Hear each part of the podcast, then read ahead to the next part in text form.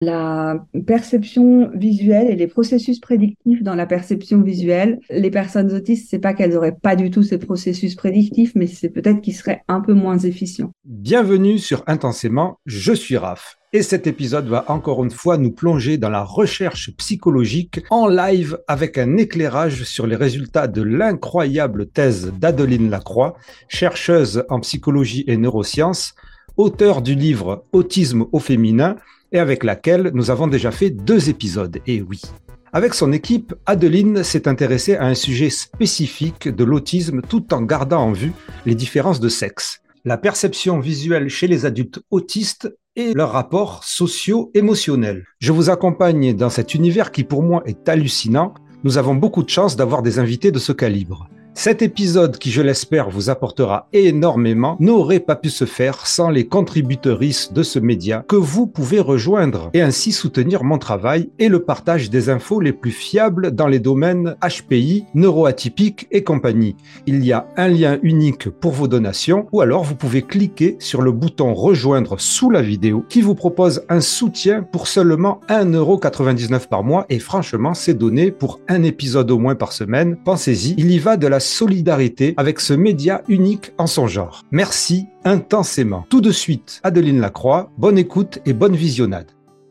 Dans ma thèse, je me suis intéressée aux femmes autistes et aux différences de sexe dans l'autisme, mais sur un sujet très spécifique. Donc, elle porte plutôt sur la perception visuelle et les processus prédictifs dans la perception visuelle chez les personnes autistes. Je me suis intéressée pendant la thèse à des processus, on va dire, de très bas niveau, qui est le traitement des fréquences spatiales. C'est-à-dire que dans l'autisme, on a souvent remarqué que les personnes autistes, elles captaient mieux les détails que les choses globales. Et effectivement, les caractéristiques globales sont plutôt portées par donc les basses fréquences spatiales, c'est-à-dire que une image, elle peut être décomposée en une somme de fréquences spatiales qui donnent des informations différentes. Et les hautes fréquences, elles donnent plutôt les détails et les basses fréquences donnent les caractéristiques globales. Et si on filtre, on garde que les basses fréquences, effectivement, on a quelque chose comme une image un petit peu euh, floutée. Bah, comme j'ai derrière mon fond à peu près. D'accord, ok. Mon fond, il est un peu en basse, c'est un peu comme s'il était filtré juste en basse fréquence spatiale. On s'est aperçu que les basses fréquences spatiales, en tout cas, elles étaient utiles pour reconnaître les choses rapidement. Alors peut-être pas aussi basse que ce qu'il y a derrière, mais il y a, il y a chez les chez les personnes entre guillemets non autistes. Les personnes non autistes, voilà, elles sont plutôt traitées en vision périphérique et les hautes fréquences en vision euh, centrale. Mais alors c'est valable beaucoup pour les scènes visuelles. Après pour les visages, il y avait de la littérature qui était un petit peu contradictoire sur le sujet, mais c'est possiblement valable pour les visages aussi et c'est là-dessus que j'ai travaillé.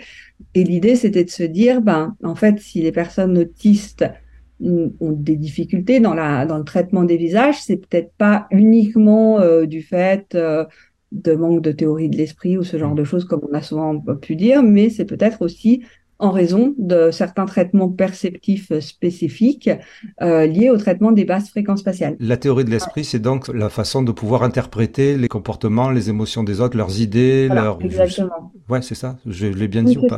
Ouais, ouais, c'est ça. Oui, oui, non, mais globalement, c'est ça, effectivement. Et normalement, on dit que les autistes ont un déficit dans la théorie de l'esprit, en tout, en tout cas, et, et donc auraient du mal à interpréter les émotions des autres par rapport à ça.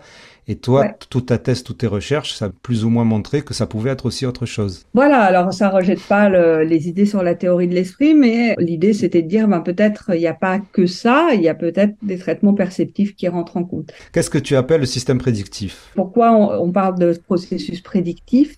C'est parce qu'en fait, les basses fréquences spatiales euh, chez les personnes non autistes, elles sont extraites plus précocement par les aires visuelles primaires elles sont envoyées aux aires frontales et là, il y aurait des prédictions qui seraient faites alors ça, c'est un modèle, hein, mais qui a été testé et qui semble fonctionner pour les scènes visuelles. Mais et ensuite, ces prédictions seraient réinjectées donc dans les aires occipitales et inférotemporales, là où se fait la reconnaissance, et euh, ça permettrait finalement de, de reconnaître les choses plus rapidement. Là, c'est très vaste parce qu'il y a plusieurs choses qui peuvent être impliquées dans le dans le système prédictif. Mais là, dans dans le modèle que j'ai étudié pendant ma thèse, les prédictions, elles étaient essentiellement euh, situées dans les aires mais en fait, il y a plein de choses qui peuvent être euh, impliquées dans euh, ce qu'on appelle les réseaux prédictifs, mais on a encore beaucoup de choses à, découvrir.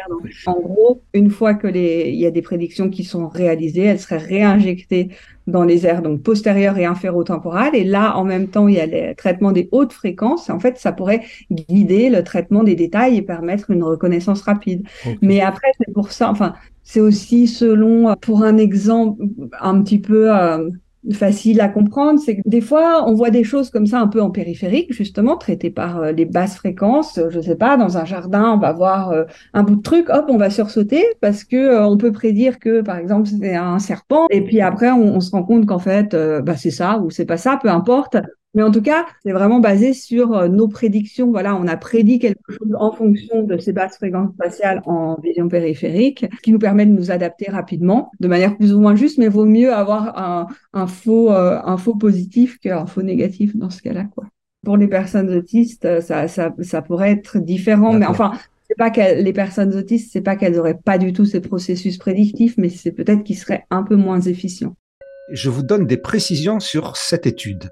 Les différences liées au sexe ont également été examinées afin de mieux caractériser les particularités neurocognitives des hommes et des femmes autistes. Il est à remarquer que les résultats qui dénotent des processus prédictifs spécifiques dans les basses fréquences spatiales chez les personnes autistes étaient différents en fonction du traitement attentionnel ou non attentionnel, c'est-à-dire en fonction du contexte. Lors du traitement attentionnel, les réponses cérébrales des personnes autistes semblent davantage préservées. De plus, donc, un profil intermédiaire a été observé chez les femmes autistes situées entre celui des hommes autistes et celui des participants contrôlés qui n'étaient donc pas autistes. Enfin, les résultats ont mis en avant les difficultés chez les personnes autistes à mettre à jour leurs prédictions en fonction du contexte lors de la reconnaissance des émotions. L'ensemble des travaux de cette thèse suggère des particularités des processus prédictifs chez les adultes autistes ayant un bon fonctionnement intellectuel, mais des analyses et études supplémentaires sont nécessaires pour en avoir une meilleure compréhension. De la nuance, mes amis, IES, de la nuance. Si vous avez aimé, n'oubliez pas, s'il vous plaît, de faire les gestes qui aident pour ce podcast et qui sont vraiment, mais vraiment utiles et nécessaires. Merci, intensément. Un grand merci à Adeline Lacroix. Intensément, c'est le show potentiel. Intensément, c'est le podcast divergent. Jean, Jean, Jean, non, chaud, chaud, chaud.